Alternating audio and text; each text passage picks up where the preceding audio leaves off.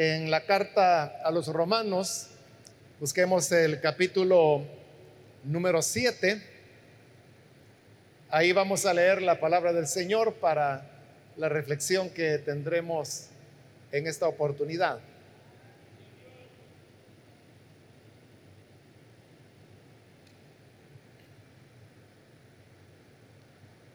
La palabra de Dios nos dice en Romanos capítulo 7, los versículos 5 y 6. Porque mientras estábamos en la carne, las pasiones pecaminosas que eran por la ley obraban en nuestros miembros llevando fruto para muerte pero ahora estamos libres de la ley por haber muerto para aquella en que estábamos sujetos, de modo que sirvamos bajo el régimen nuevo del Espíritu y no bajo el régimen viejo de la letra. Solamente eso vamos a leer. Pueden tomar sus asientos, por favor.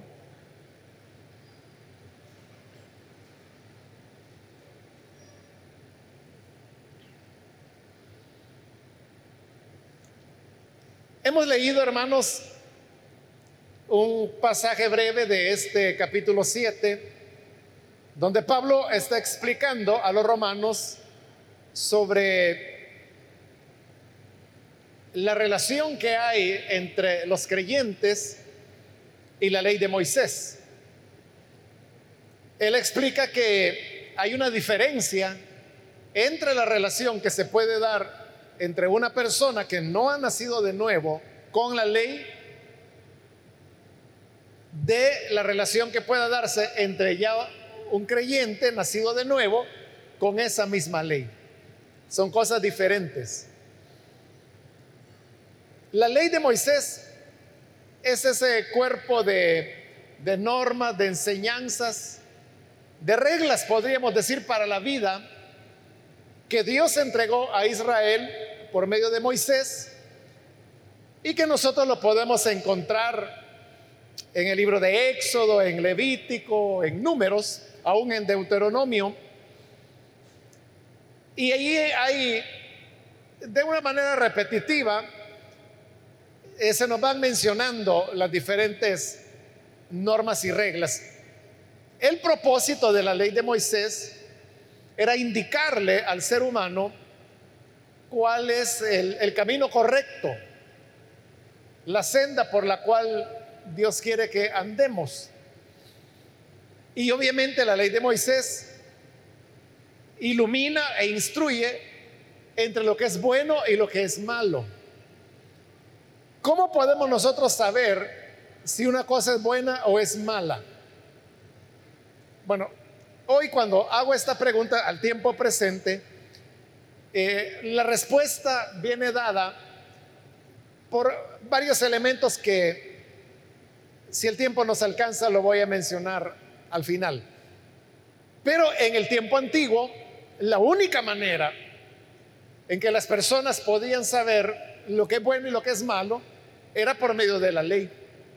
Es decir, la ley era la que decía lo que era correcto, lo que era incorrecto lo que era bueno, lo que era malo, lo que le agradaba a Dios y lo que no le agradaba. Todo estaba basado en lo que la ley establecía. El problema es que, que la ley solamente indicaba qué es lo correcto, o como hemos dicho, qué es bueno y qué es malo, pero no le daba a la persona la capacidad para hacer eso bueno que la ley pedía. Este es un tema que Pablo precisamente lo desarrolla en este capítulo 7, de lo que capítulo del cual hemos leído parte de la introducción. Pero Pablo lo hace sobre la base de un ejemplo. Y él dice que, que la ley es la que le enseña al ser humano lo que que es correcto y lo que es pecado. Y él dice que él, por ejemplo, él no hubiera sabido que codiciar es malo, es pecado. Codiciar es cuando nosotros queremos tener algo que le pertenece a otra persona. Ese es el mandamiento 10 de la ley de Moisés. Y lo, que dice es, no codiciarás la mujer de tu prójimo, el burro, el siervo, la casa, nada que fuera propiedad de otra persona, se tiene que codiciar. Y el que codicia está cometiendo una falta. Entonces, Pablo dice que él había codiciado toda su vida y cuando veía algo que le agradaba en otra persona, él codiciaba las cosas que le pertenecían a otra persona, pero él no sabía que eso era malo. ¿Cómo se enteró Pablo que eso era malo? Leyendo la ley. Al leer la ley llegó a ese mandamiento 10, donde Dios dice, no codiciarás. Y ahí es cuando Pablo cae en la cuenta que eso que él había venido haciendo toda su vida era pecado. Pero aquí viene el problema. Ahora Pablo ya sabe que codiciar es malo, que codiciar es pecado y que por lo tanto no lo tiene que hacer. Podríamos decir que allí él ya podía diferenciar el camino correcto del camino incorrecto. Lo correcto sería no codiciar. Y lo incorrecto sería continuar codiciando. Ya Pablo sabe lo que es bueno y lo que es malo. Pero ¿qué ocurrió? Él lo explica en este mismo capítulo. Y dice que cuando él leyó ese mandamiento, precisamente ese mandamiento que dice, no codiciarás, lo que produjo en él fueron más deseos de continuar codiciando. Entonces, el mandamiento que decía, no codiciarás, hizo que él codiciara más todavía. Ahí es donde él llega a la conclusión que todos la conocemos, que es cuando Pablo dice, el mal que no quiero hacer, eso hago. Y el bien que quiero hacer, no puedo hacerlo. Es decir, que el mandamiento es verdad. Le enseñó lo que era bueno y lo que era malo, pero no le ayudó a hacer lo bueno. Al contrario, lo animó a hacer lo malo. Esto que estoy diciendo en este momento es de lo que Pablo está hablando en los versículos que hemos leído. Porque mire lo que dice el 5, porque mientras estábamos en la carne, estar en la carne, él se está refiriendo antes de haber nacido de nuevo, antes de haber tenido su conversión. Por eso le decía que es diferente cómo se relaciona un hombre que no ha nacido de nuevo con la ley de cómo se relaciona uno que ya nació de nuevo. Por eso él está aclarando que antes, mientras estábamos en la carne, ¿qué ocurría? Dice, las pasiones pecaminosas que eran por la ley. Te dice Pablo que antes de la conversión, las personas tienen pasiones pecaminosas. ¿Qué son las pasiones pecaminosas? Son los deseos que los seres humanos experimentamos de hacer algo malo. Por eso se le llama pecaminosas. Porque es deseo de hacer el mal, de hacer el pecado. Pero note que está provocando esas pasiones pecaminosas. ¿Qué lo provoca? Las malas influencias, las malas amistades o las pasiones pecaminosas la provoca el hecho de que nosotros seamos perversos.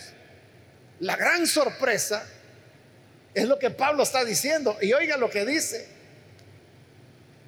Las pasiones pecaminosas que eran por la ley. ¿Qué es lo que provoca los deseos del pecado en el hombre? La ley. La ley Recuerde el ejemplo que Pablo ha puesto sobre la codicia.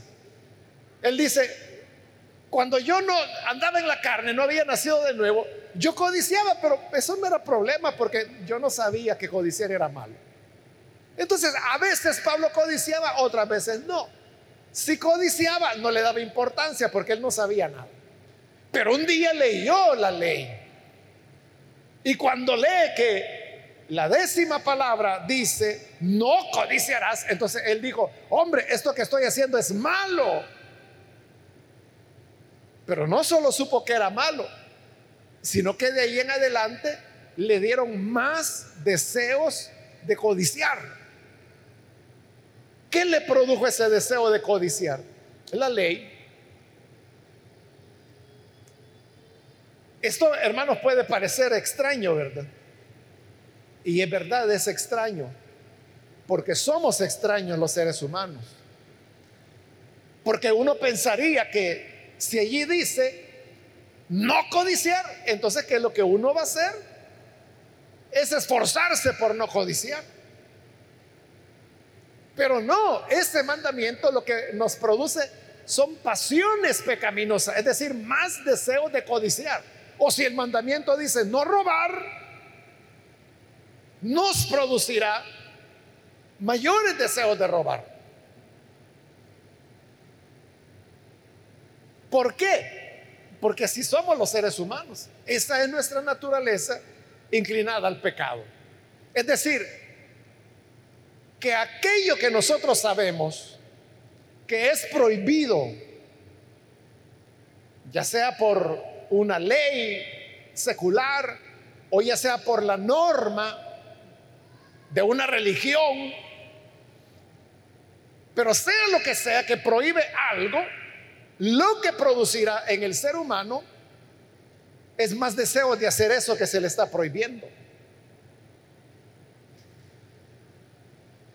Y por el contrario, si las cosas no son prohibidas, entonces las personas no las, no, las hacen. Porque como no es prohibido, entonces la gente no, no siente esa inclinación a hacer lo malo. Es que lo malo, o lo que nos dicen que es malo, desarrolla en nosotros una una inclinación al mal, un gusto por hacer eso que nos han dicho que no hagamos. Hay un pasaje, hermanos, ahí en Proverbios, un versículo que hace años yo prediqué en él. Pero dice así, las aguas robadas son sabrosas Las aguas robadas son sabrosas. Y nosotros lo que bebemos es agua potable. ¿Y cuáles son las características del agua potable? Eso nos lo enseñan allá por segundo grado. Las características del agua potable son que es inodora, es decir, no tiene olor, es incolora, que no tiene ningún color, tiene que ser transparente, y es insabora, no tiene que tener sabor de nada. Cuando usted dice, es que esta agua me gusta porque le siento un saborcito, esa agua no es pura. Porque el agua potable, que es el agua pura, no tiene que tener ni olor, ni color, ni sabor. Entonces, mire qué paradoja, ¿verdad? que entonces significa que el agua que bebemos no tiene sabor. Es insípida, por eso es que hay gente que no le gusta mucho beber agua y si bebe, bebe poco. Porque prefiere un fresco o prefiere una bebida gaseosa porque tienen carga de azúcar, ¿verdad? Y entonces le gusta a la gente el sabor. Pero como el agua es insípida, no tiene sabor, entonces la gente la bebe porque no hay otra cosa, ¿verdad? Aunque es lo más saludable. Pero mire, hoy volvamos al proverbio. El proverbio dice, las aguas robadas son sabrosas. Pero ¿cómo pueden ser sabrosas si no tienen sabor? Es agua. y por lo tanto es insípida, es como cualquier agua.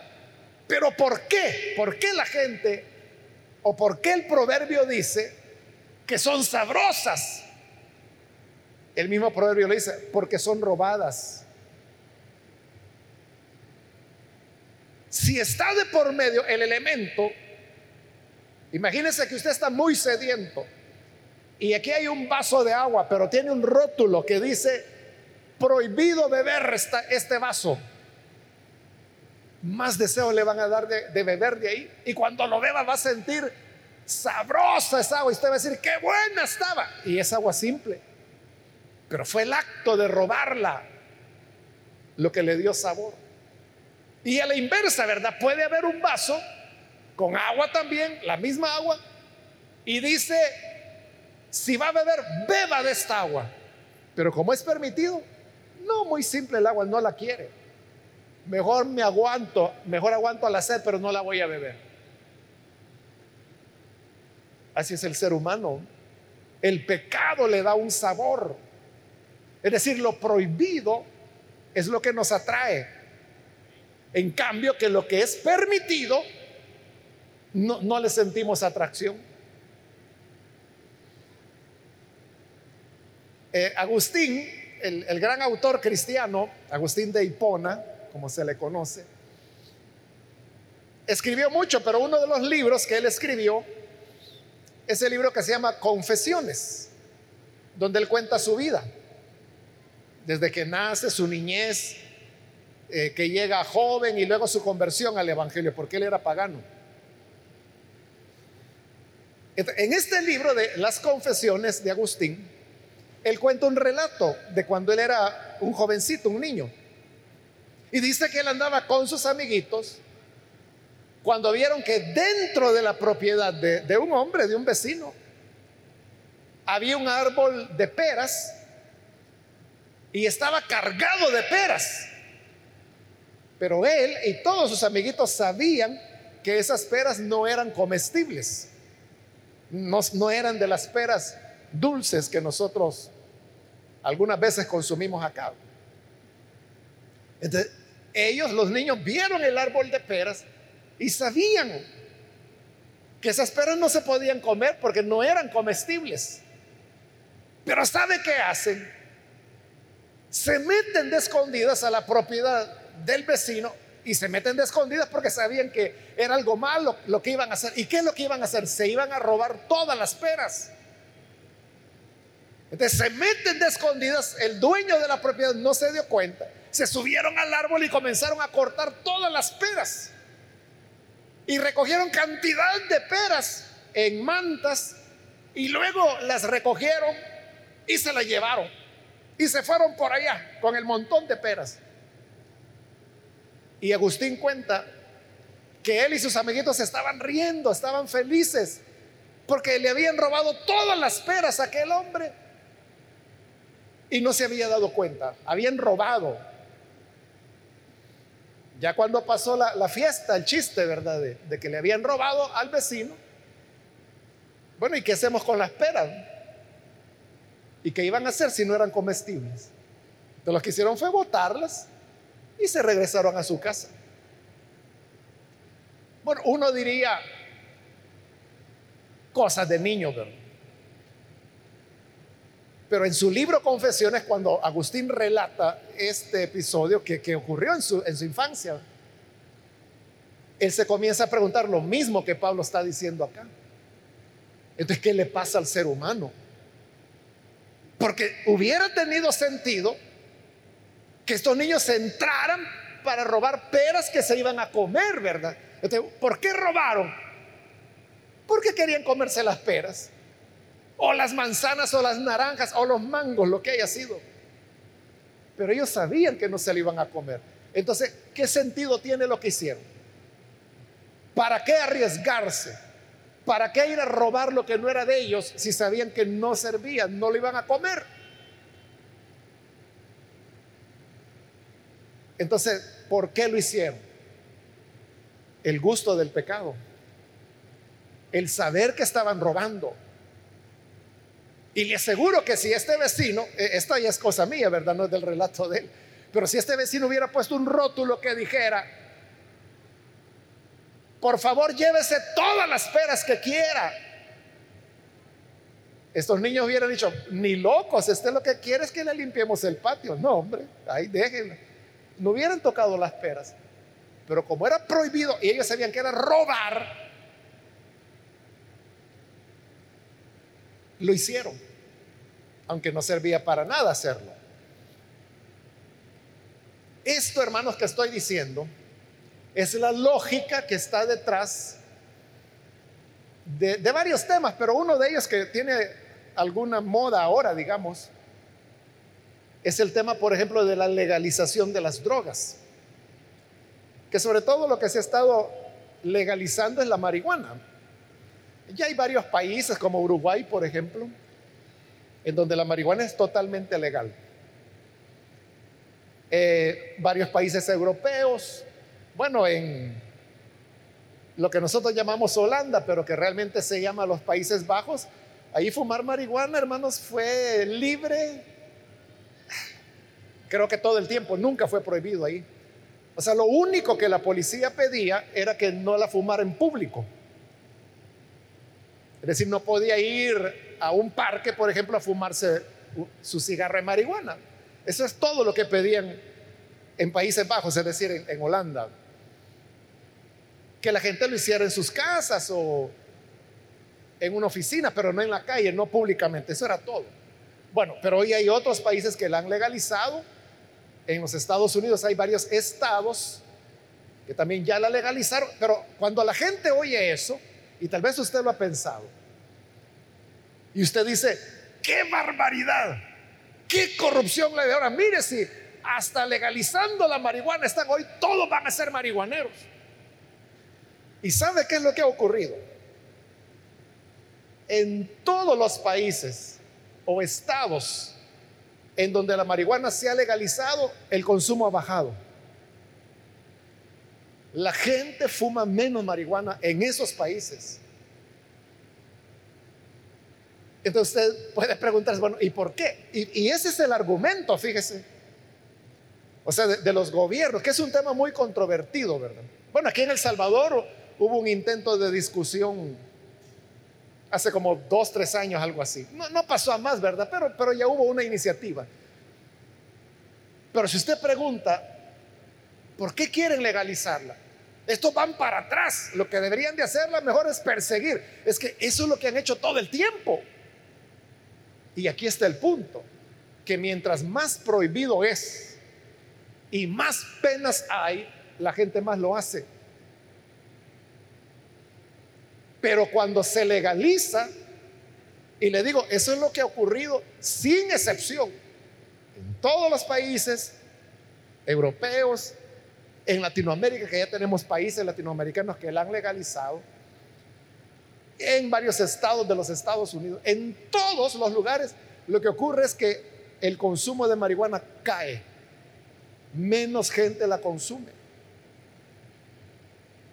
Y ese es el argumento de los que dicen hay que legalizarla.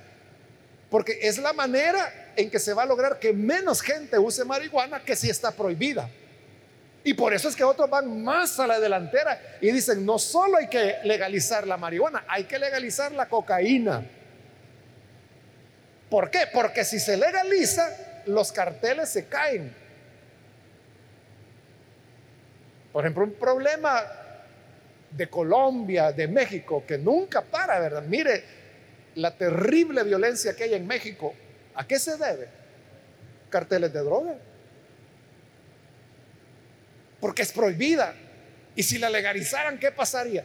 Esos carteles, hermanos, se caen.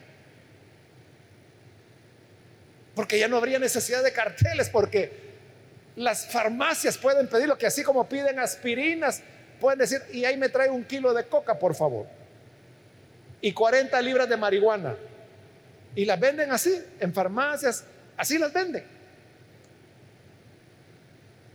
Entonces, la pregunta, otra vez, ¿verdad? ¿Por qué la gente fuma menos marihuana cuando la legalizan? Porque ya no es prohibida.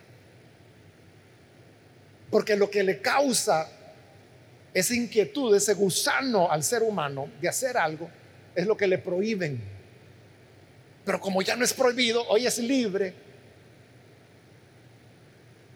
menos gente la consume. Y van a buscar otras cosas que así sean prohibidas. Por eso es que la ley de Moisés no pudo producir los resultados para los cuales fue dada. Como allá en Tito, la escritura dice que la ley es buena.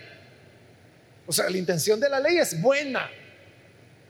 Bueno, no tenemos que ir a Tito. Aquí mismo, en Romanos, Pablo dice que la ley fue el tutor o la tutora que nos condujo a Cristo.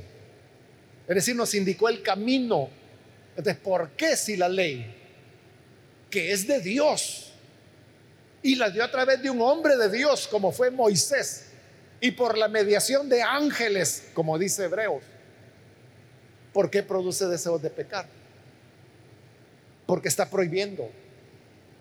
Y por eso dice el versículo 5 en la parte final, las pasiones pecaminosas que eran por la ley obraban en nuestros miembros llevando fruto para muerte. Entonces, ¿qué terminó haciendo la ley?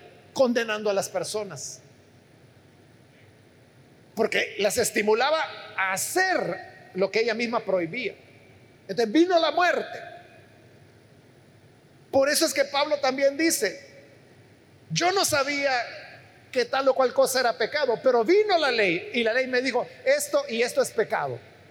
Y por ese mandamiento, dice Pablo, morí. La ley me mató.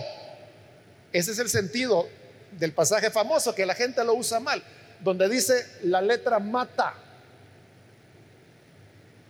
Y cuando habla de letra se está refiriendo a la ley. ¿Por qué la ley mata? Porque le prohíbe. Y el prohibirle le anima a hacerlo. Y al hacerlo, es lo que dice Pablo acá. Obra en nuestros miembros fruto para muerte. Entonces no funcionó la ley. Como no funcionó, entonces Dios dijo, ya el ser humano aprendió cuál es su naturaleza. Ojalá le hayamos aprendido la lección, ¿verdad? No sé si de verdad hemos aprendido la lección. Porque todavía hay personas que dicen, mire, es que en la iglesia deberían poner carteles donde diga, se prohíbe comer, se prohíbe que la falda esté arriba de la rodilla, tiene que estar debajo. Te quieren que hagamos leyes, reglas, pero ¿qué es lo que va a ocurrir? Todo lo contrario. Por eso le digo, quiera Dios que hayamos aprendido la lección y que entendamos cómo somos los seres humanos. Que cuando algo se nos prohíbe, más lo vamos a hacer. Yo no sé si usted sabe que en Costa Rica el, reglamento de tránsito es diferente al del Salvador.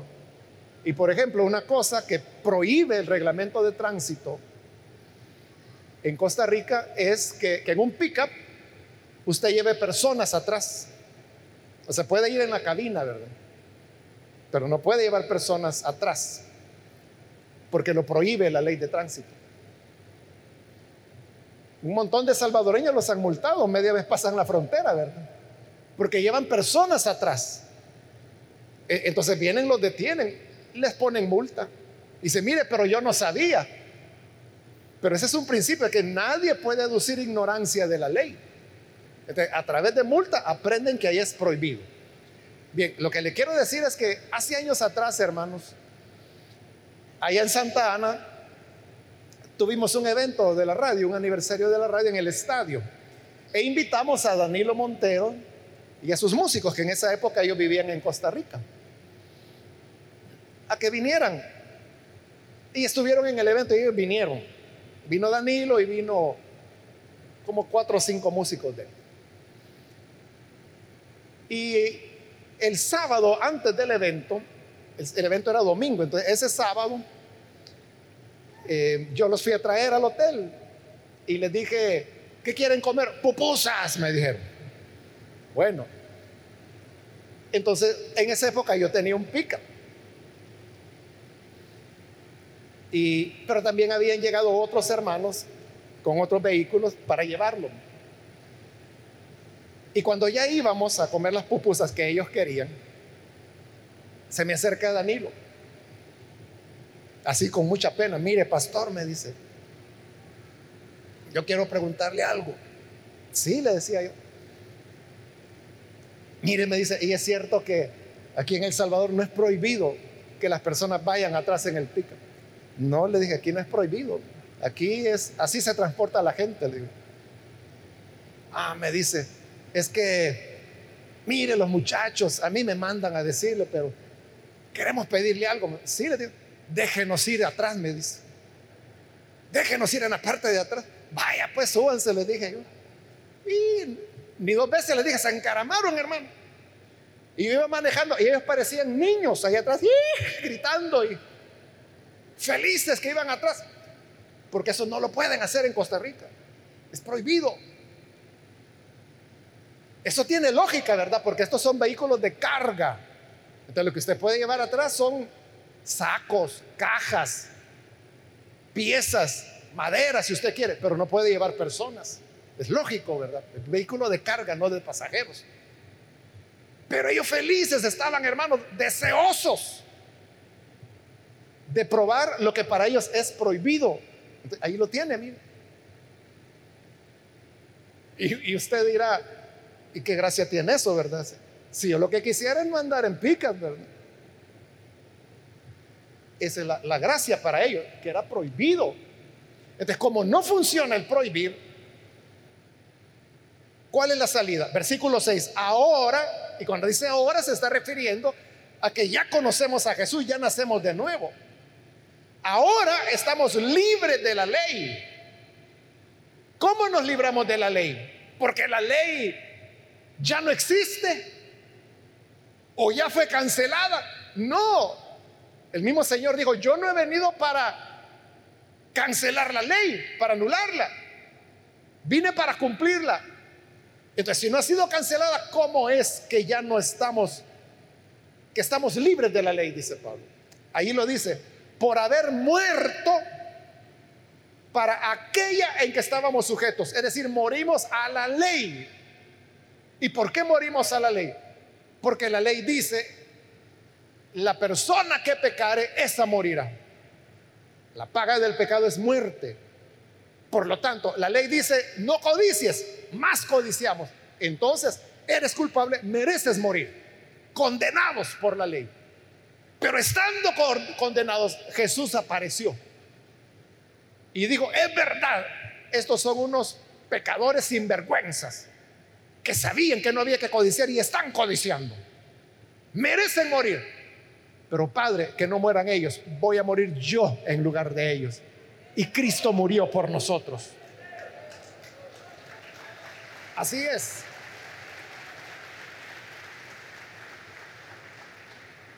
¿Quién mató a Jesús? La ley. Por eso es que Pablo en Gálatas, citando Levítico, dice, Levítico dice, maldito todo aquel que es colgado en un madero. Y Jesús murió en un madero. Entonces la maldición de la ley cayó sobre él. ¿Y cuál es la maldición de la ley? La muerte para el que ha pecado.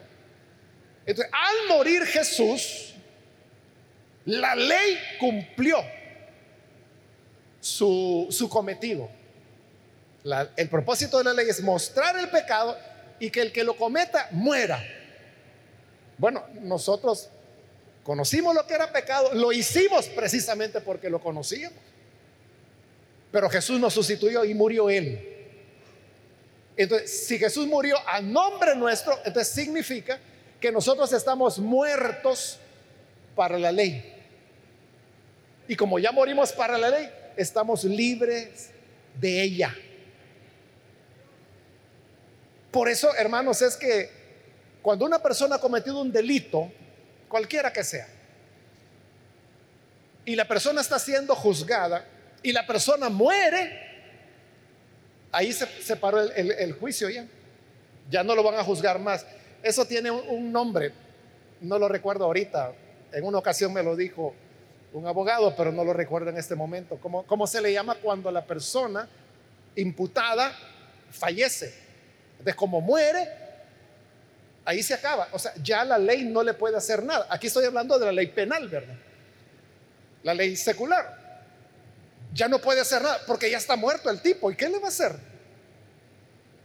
Y si lo absuelve o lo condena, si ya está muerto, para él no hay diferencia. Igual cuando nosotros en Cristo morimos a la ley, quedamos libres de ella. Entonces ya la ley no nos afecta. Pero entonces aquí viene otra pregunta. Entonces, si ya estamos libres de la ley y la ley no nos va a gobernar, y la ley era la que nos decía qué es bueno y qué es malo. Hoy, ¿quién nos va a enseñar? ¿Cómo vamos a saber lo que es bueno y lo que es malo? Si ya estamos libres de la ley, si la ley ya no se mete con nosotros, porque ya morimos a ella. hoy, ¿cómo voy a saber yo qué cosa es mala, qué cosa es buena, qué cosa le agrada a Dios, qué cosa no le agrada? Qué es lo que Dios quiere que yo haga, qué es lo que Dios no quiere que yo haga. ¿Cómo lo voy a saber? La respuesta está ahí en el versículo 6. De modo, dice la segunda parte, que sirvamos bajo el régimen nuevo del Espíritu y no bajo el régimen viejo de la letra. La letra es la ley. Entonces dice, como ya estamos libres de la ley. Ya no tenemos que servir bajo la letra, bajo la ley, sino bajo un nuevo régimen, es decir, un nuevo gobierno. ¿Cuál gobierno? El del Espíritu. ¿Cuál Espíritu? El Espíritu Santo. Entonces, ¿cómo sé yo qué cosa es malo? El Espíritu me lo va a mostrar. Y suponiendo que yo no, no, le pregunté al Espíritu o no tomé tiempo para recibir la guía del Espíritu, sino que simplemente hice algo, algo malo. Al hacerlo, el Espíritu me va a comenzar a redarguir y nos dirá, eso está mal. Y no lo va a dejar tranquilo. No la va a dejar tranquila porque el Espíritu estará ahí hablándole todo el tiempo eso estuvo mal, estuvo mal. Hasta que vea un momento en que usted va a decir, está bien, me equivoqué, perdón. Me arrepiento, te pido perdón, Señor. Entonces la sangre de Cristo nos limpia de todo pecado. Y ya el Espíritu nos dio una lección. Desde ahí en adelante ya sabemos que eso es malo. ¿Por qué? Porque el Espíritu nos lo mostró. Hace años, hermano, yo estaba recién convertido al Evangelio y éramos un grupo de como cuatro o cinco jóvenes que éramos muy, muy cercanos. Y uno de estos jóvenes, que cuando yo llegué a la iglesia, él ya estaba, bueno, él ya predicaba, aunque era un joven, él tenía como sus 20, 21 años, pero había llegado antes que nosotros a la iglesia y ya era predicador. Pero él no era tan, ¿cómo le diría? Tan entregado a las cosas de Dios. Entonces en una ocasión él, él fracasó, él cometió un pecado. Pero como éramos muy unidos, entonces nos comenzó a contar. Bueno, en especial, en esa ocasión creo que solo estaba yo y él, porque me recuerdo que él se dirigió personalmente a mí. Y me dijo, mira Mario, cuando yo cometí ese pecado, me dice, en el momento de hacerlo, me dijo, yo sentí claramente, me dijo, como la gracia, el favor del Espíritu Santo se retiraba de mí, me dice. Y eso es lo peor, me dice, que yo he podido experimentar. Saber que ese favor del Espíritu se iba de mí. Claro, cuando él me estaba contando eso ya se había reconciliado y había corregido lo que había que corregir. Pero esto, que nunca lo olvide que este joven hoy ya señor, ¿verdad? Ya abuelo. Por cierto, me encontré con una de sus nietas y yo no sabía, porque tengo muchos años de no verlo a él. Y ella se puso a platicar conmigo y yo veía que con mucha confianza ella me hablaba. Y yo extrañado porque yo no sabía quién era ella y me estaba atendiendo. Y ella notó eso, ¿verdad? De que yo estaba así como raro. Y me dijo, ¿usted no sabe quién soy yo? no, le dije yo. Yo soy fulana y me dijo su nombre. No sé, le dije. Y ella me dijo, es que mi abuelo es fulano, me dijo. Ay, ahí ya caí. Bueno, que con eso quiero decirle que fue hace mucho tiempo, ¿verdad? Que, que ocurrió eso, pero nunca lo olvidé. Porque ese es el Espíritu, indicándonos cuál es el camino que debemos seguir. Y así va a ser con todo en la vida. Por eso, hermanos, es que no se necesita decirle a las personas, mire, cortes el pelo así, peínese así, use estos colores, el tacón tiene que tener tres centímetros más, ya no. O sea, de nada sirve hacer eso. Porque si usted lo dice y lo norma, más lo va a hacer la gente. Entonces, ¿qué tenemos que hacer? Creer que el Espíritu Santo es Dios y que el Espíritu Santo todo lo puede hacer. Y Él es el que le va a indicar a cada persona lo que debe hacer y lo que no debe hacer. Y oiga esto, si el Espíritu no endereza a esa persona, ni usted con todos sus regaños, con todos sus enojos, con todas sus leyes, con todos sus reglamentos va a poder cambiar nada. Porque nada es más poderoso que el Espíritu de Dios. Amén. Es el Espíritu el que tiene que enseñarnos el camino. Vamos a cerrar nuestros ojos, hermanos. Y quiero invitar si hay con nosotros alguna persona que necesita creer en el Señor por primera vez. Le voy a pedir que por favor se ponga en pie ahí en el lugar donde se encuentra. Que lo haga con toda confianza porque Queremos saber si hay alguien que necesita recibir a Jesús y recibir esta oración. Si usted quiere que oremos por usted, póngase en pie. Ahí en el lugar donde está, en su lugar, solo póngase en pie.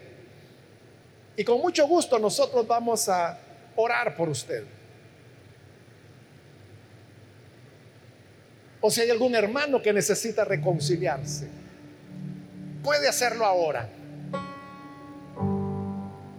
Solo le, pido que por favor lo haga pronto, porque yo voy a ser muy breve en este llamado y vamos a orar ya en un momento. Pero si hay alguien puede ponerse en pie. Si usted está en la parte de arriba, también póngase en pie. O si necesita reconciliarse, recuerda que es el Espíritu el que le guía. Si siente esa inquietud y usted dice, ¿qué será? esta carga que siento. Es el Espíritu que le está invitando a corregir algo en su vida. Póngase en pie y oraremos por usted. Hermanos, que el Señor nos ayude para que podamos cada uno de nosotros vivir no bajo el régimen viejo de la letra, es decir, de la ley, sino bajo el régimen nuevo del Espíritu. Porque el Espíritu es el que nos renueva, no solo nos indica el camino correcto, nos da la fuerza para que caminemos por él. Oremos entonces. Gracias Señor te damos por tu palabra. Y gracias porque a través de ella Hoy sabemos que contamos con el consolador, con el ayudador, tu espíritu, que es el que nos guía, nos orienta. Ayúdanos, Padre, para que siempre pueda ser así y que nosotros tengamos un oído atento, un corazón sensible a lo que tu espíritu nos quiera indicar. Pues de esta manera es como finalmente haremos tu voluntad. y sabremos agradarte. Porque nos has vivificado y has colocado tu palabra en nuestros corazones. Por eso te damos las gracias y ayúdanos a caminar siempre bajo el Espíritu. Por Jesús nuestro Señor lo pedimos. Amén.